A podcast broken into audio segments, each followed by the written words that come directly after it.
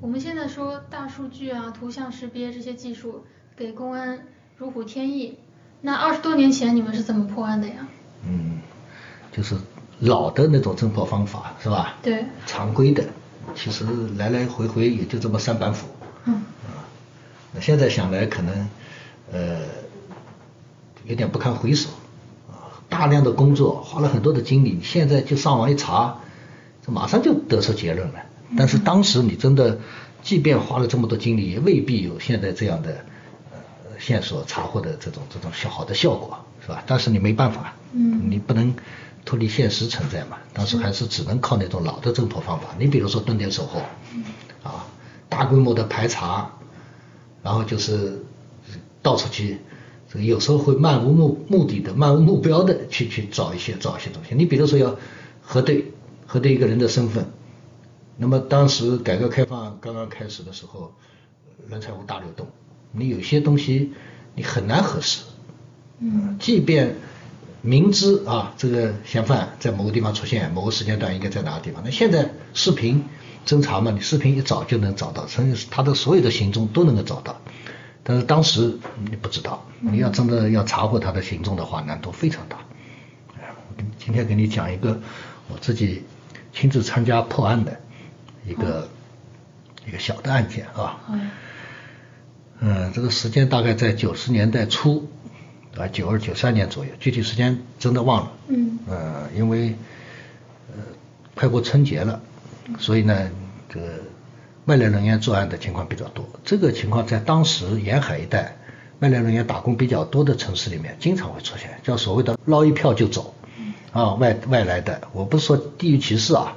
一些中西部地区的在这里打工的，他回家过年嘛，那么有的是赚了一点钱，但是有的可能没赚到钱。不管有没有赚到钱，有钱没没钱的话，回家过年的时候总要顺手牵羊带一些东西，这种情况很普遍。嗯。所以呢，当地的公安机关也非常头疼，就花了很多精力，就群防群治啊，啊号召大家要要要谨防这种违法犯罪这种情况。除此之外呢，巡逻守候。啊，派派公安机关就是机关的人员到乡镇派出所协助工作，啊，因为人手不够嘛。那么当时我就去了一个乡派出所协助配合他们工作。嗯。当然，因为我是机关的，又不是搞刑侦的，有一些工作可能不是太懂。但是真正的人手缺乏的时候，有时候也不得不上去。嗯。啊，呃，事情是这样的，就是快过年之前，大概呃腊月。已经到具体时间还还真忘记了，嗯，大概是在临过年还有一个星期左右，十天左右，嗯，那么一个小小小卖部呢，就是来报案了，嗯，说是被人这个抢走一箱中华香烟，嗯，中华烟在当时是很贵的，是，一箱中华香烟大概有二十条，嗯，那么也就四百包，差不多可能要四五千块钱吧，嗯，那么在当时也是一个大案，对，嗯，可能你不知道立案的标准。就公安机关对呃盗窃也好、抢劫、涉财物的这些案件呢，它有一个立案标准。你比如说，我记得当时超过八百块案值的就立刑事案件，不到八百的就是治安案件。那么刑事案件呢是按照刑法刑诉法来处理，治安案件呢按照当时叫治安管理处罚条例，是国务院的一个文件，啊来来来处理，这个性质完全不一样的，可以说是一高一低，相差很大的。但是呃。条例也是法律的一个呃内容，但它不是法律的一个种类，它的法律的效力比那个呃法要要低条例，但是不管怎么说也是法律嘛，也必须要执行啊，地方性也好或者行业性也好，必须要执行。那么肯定超过八百了，那么肯定要立刑事案件。那么当时派出所也没有人，那么所长嘛就把我跟派出所的两个民警，一个小杨一个小许，我记得。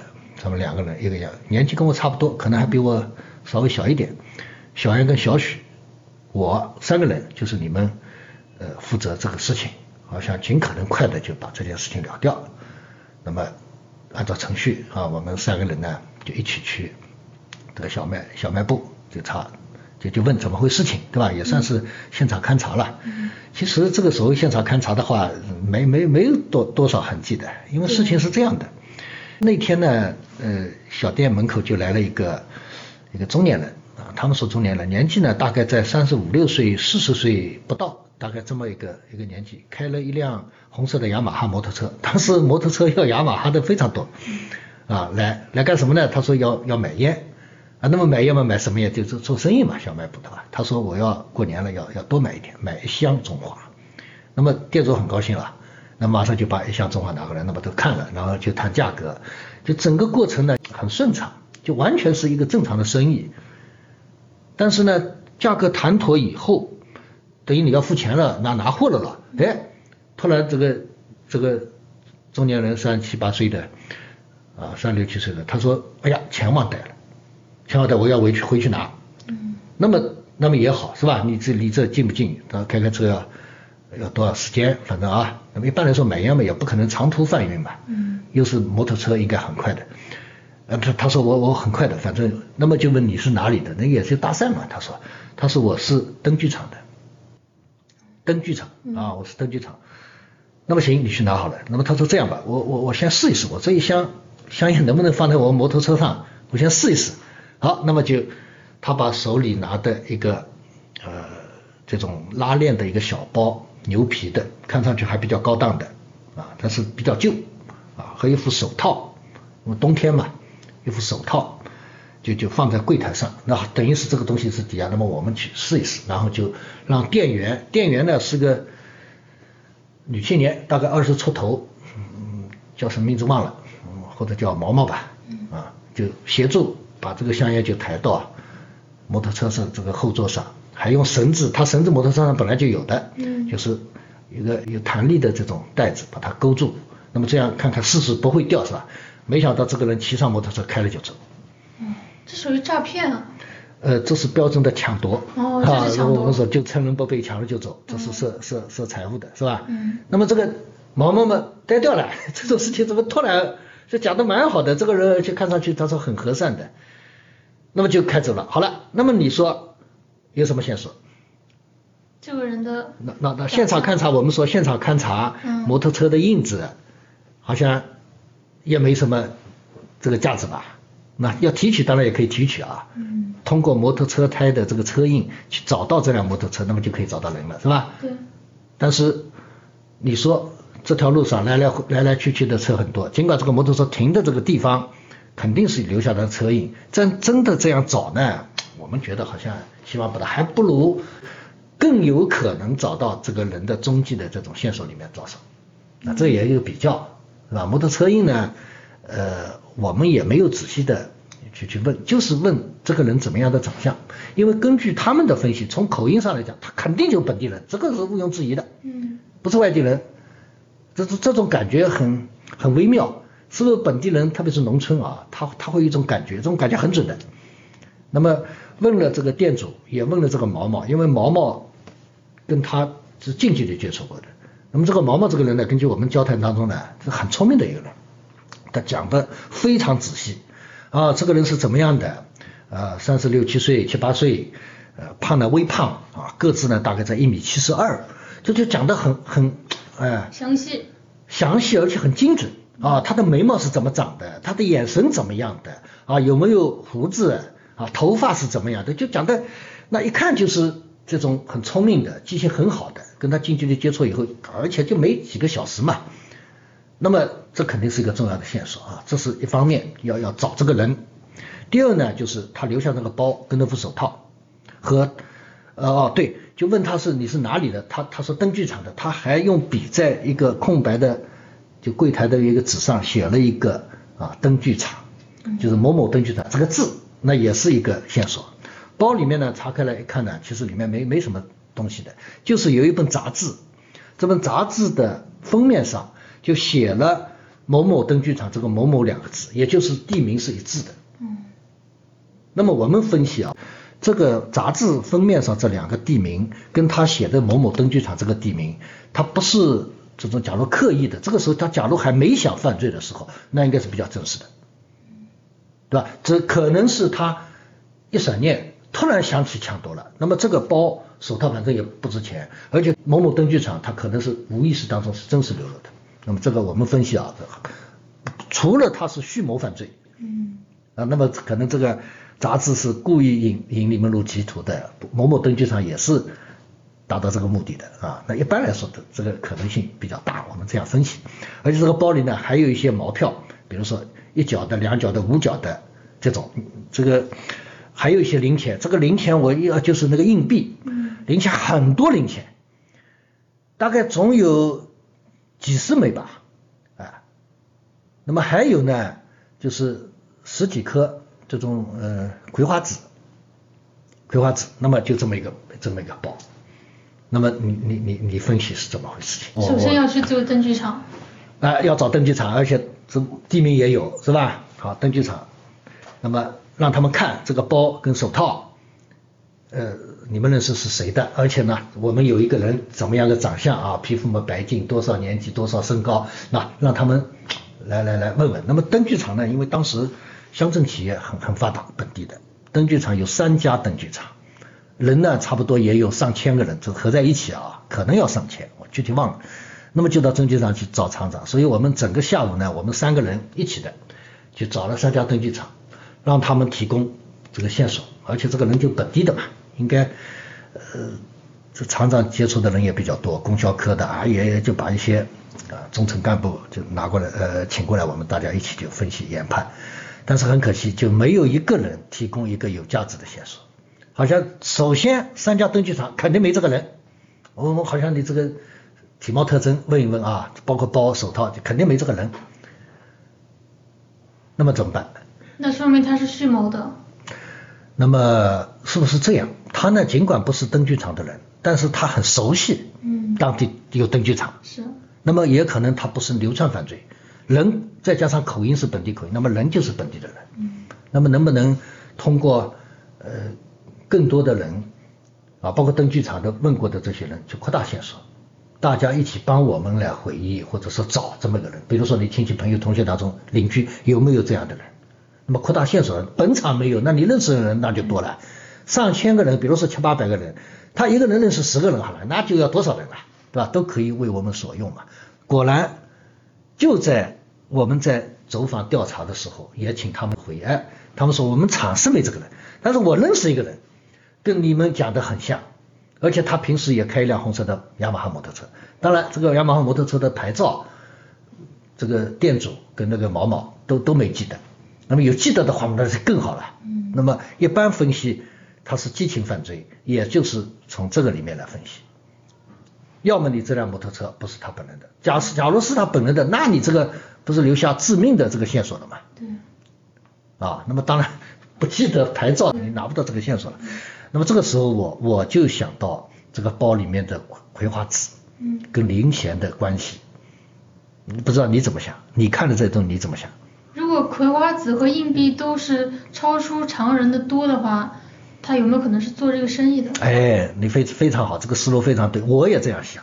而且跟小杨、小许一说呢，他们也认可，他很可能是贩卖葵花籽的人，做小贩了。因为零钱你肯定要因为买卖当中使用嘛，那么葵花籽嘛，它可能是一包一包卖卖走了，那么也可能就是让顾客尝一尝试，所以他的包里面有葵花籽。那么我们想想看，是不是从这方面再去打开一点这个思路看看？因为这头不通嘛，走那头了，是吧？那么果然有人提供一个线索，就是有这么一个人，他确实就是平时做小贩生意的，那么跟我们的想法正好契合。那这个时候已经是比较比较晚了，差不多已经要下午四点多了。那么我说，我们说能不能就是你马上带带我们去？因为农村这个地方嗯不是非常大的啊，盘来盘去的话，一般来说摩托车开个呃十分钟十五分钟。二十分钟、半个小时之内肯定会到你一个你要想去的一个附近的一个目的地。那么就到了这家这这个人的家里，嗯，因为他应该回来了，这个时候已经快快傍晚了。那么就是问，呃，他他父亲，就你你你你儿子他不在家嘛？什么时候了？他说吃饭呃晚饭前肯定回来的，反正天天如此啊。那我们就等。那么他问你们是干什么的？那么这个时候呢，其实我跟小杨、小许呢已经做了分工了。我跟小杨两个人。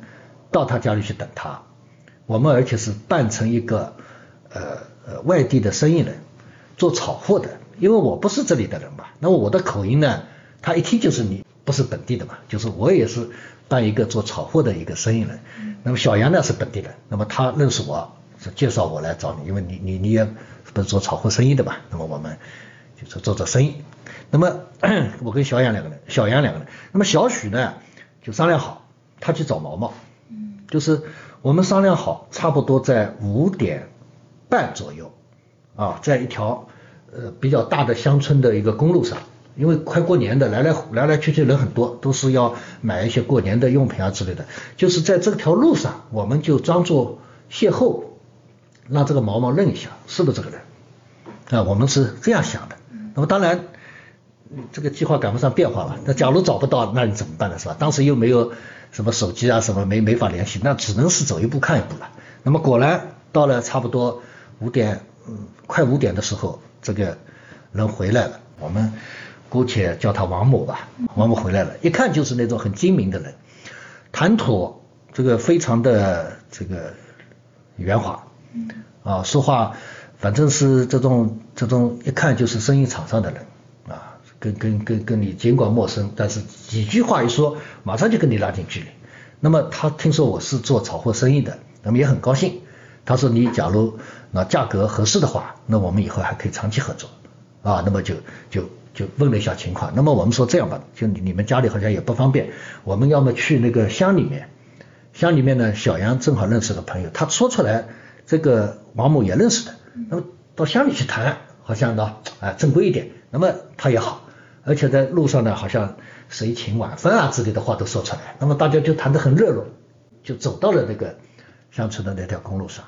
那么这个时候呢，差不多五点半，哎，快快到了，天已经差不多黑下来了，啊，已经有点有点灰蒙蒙了。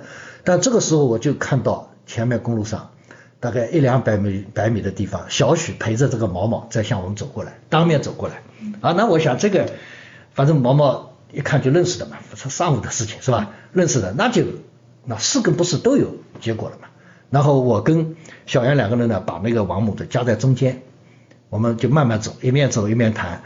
那么小许跟毛毛呢就对面走过来，那么就看他只有五十米的路，只有三十米的路，二十米、十米。那这个时候毛毛已经看到我们了。啊，那么这个就出现一个辩论的问题。那么你知道公安在法律上的辩论有什么要求吗？好像一般是带到一个单面镜后边，然后让这个辨认的人从几个人里面挑出一个来。哎，这是我们在电视剧里面、电视电影里面看的比较多的啊。嗯。但是呢，他在法律上有要求的。嗯。啊，因为呃，避免那种出现嗯不该有的这种误会。嗯。或者说不符合法律要求的。比如说在法庭上那个法官不采信的这种证据，那么也要避免误导之类的。你比如说有个犯罪嫌疑人，那么警方是怀疑他，那么让目击者去辨认，那么他必须啊在单面镜后面辨认的话，一定要八个人以上。那么假如照片辨认的，必须要十张照片以上，而且辨认的人。跟照片就给他看的八个人跟十张照片，他必须要跟他提供的年龄、体貌特征、性别、穿着，包括呃戴不戴眼镜啊，是不是秃顶啊，那之类要相同的。你不可能他说只认他是个男的，然后你把七个女的陪在他一起，那这个是不允许的，对吧？这个也是不现实的，当然也不利于侦查破案的。但是这个辩论法律上是有要求的，但是我们这个辩论是一个很特殊的辩论。我们没跟毛毛讲清楚，只是当做路上就是偶然遇到。那么他假如认识这个人，那当然他会辨认出来了。他说这叫指认。嗯。哎，我们没说错啊，让你辨一个人啊。小许也没跟他说，就是好像让他有事情，呃，我们去乡里面，因为派出所就在乡乡政府边上。哎，那么走过来，这个相差几米的时候，毛毛就看到我了。嗯。他跟我点点头，笑笑，然后他就看那个中间那个王某。没想到毛毛一点感觉都没有，嗯，然后就擦肩而过了。那我想完了，这个肯定不对的，这个人肯定肯定不是嘛，这条线索就断了。但是我这个时候我就用余光我就观察了这个王某，我突然发现王某脸色变得刷白，非常紧张。刚刚口若悬河的还在跟我们交流的话，突然就语塞了。那我心里就有底了，什么？就是毛毛没有认出王母，王母认出毛毛了。就是反认了，还有这种情况了，所以在这种侦查破案当中，这个事情我是这唯一次碰到，所以印象特别深。尽管过去了几十年了，那我心里就有底了。我跟那个小杨，小杨也观察到了，嗯，所以我跟小杨两个人就是眼神交流了一下，就基本上有底了。然后我们跟那个王母就到到了乡政府，乡政府里面，那么坐下来，这个时候他又恢复常态了，说话什么举止啊都都都很正常。那么我说，要么我们留下个联系方式。那我呢就写，因为我我没名片嘛，老板要有名片，我也没准备的，就在一张纸上呢就写了我我的我的地址啊、姓名啊、电话号码啊、都联系的方式了什么。我在写，他也在写。那么小杨观察到他在写的时候，前面写的非常流畅啊，什么名字、什么家庭住址，突然停了，然后顿了一顿之后，字就明显的变成潦草起来。啊，那么这个小杨心里也有底了，就是他前面写个某某灯具厂，跟他前面写的字迹是相同的。他突然想起，你们是不是警察呢？嗯。那么字就变得潦草起来了，那就是，但是他前面几个字已经露出马脚了。嗯。哎，那么好，我们这个事情，那么到了这里呢，我们就请那个呃乡乡政府的人，其实也都联系过的。就是帮帮忙，就是把他缠住，因为他是本地人嘛，互相都认识了很多，他也不可能逃走啊什么。那么我跟小杨两个人分析以后，就决定传唤他，因为他的嫌疑太大了，而且把他传唤到派出所的时候，啊以后，那么副所长也来了，副所长是个搞搞搞侦查破案是呃很有经验的，我跟我们跟他汇报了这个情况，他说不用说了，肯定是他。然后他跟我们呃一起。对他进行了审讯。你说一个很正常的，哎，平常人派出所跟民警也不打交道的，突然到派出所的这个这个审讯室，啊，又坐在那个被审讯人的席位上，啊，对面呢五大三粗的都穿警服的民警，然后嘛眼睛眼神都看着他，这个时候心里啊没事都会发毛，说实话真的。然后就是几句话一问的话，他马上就交代。哎，那个摩托车呢，在家里面呢，他父亲呢也看到了。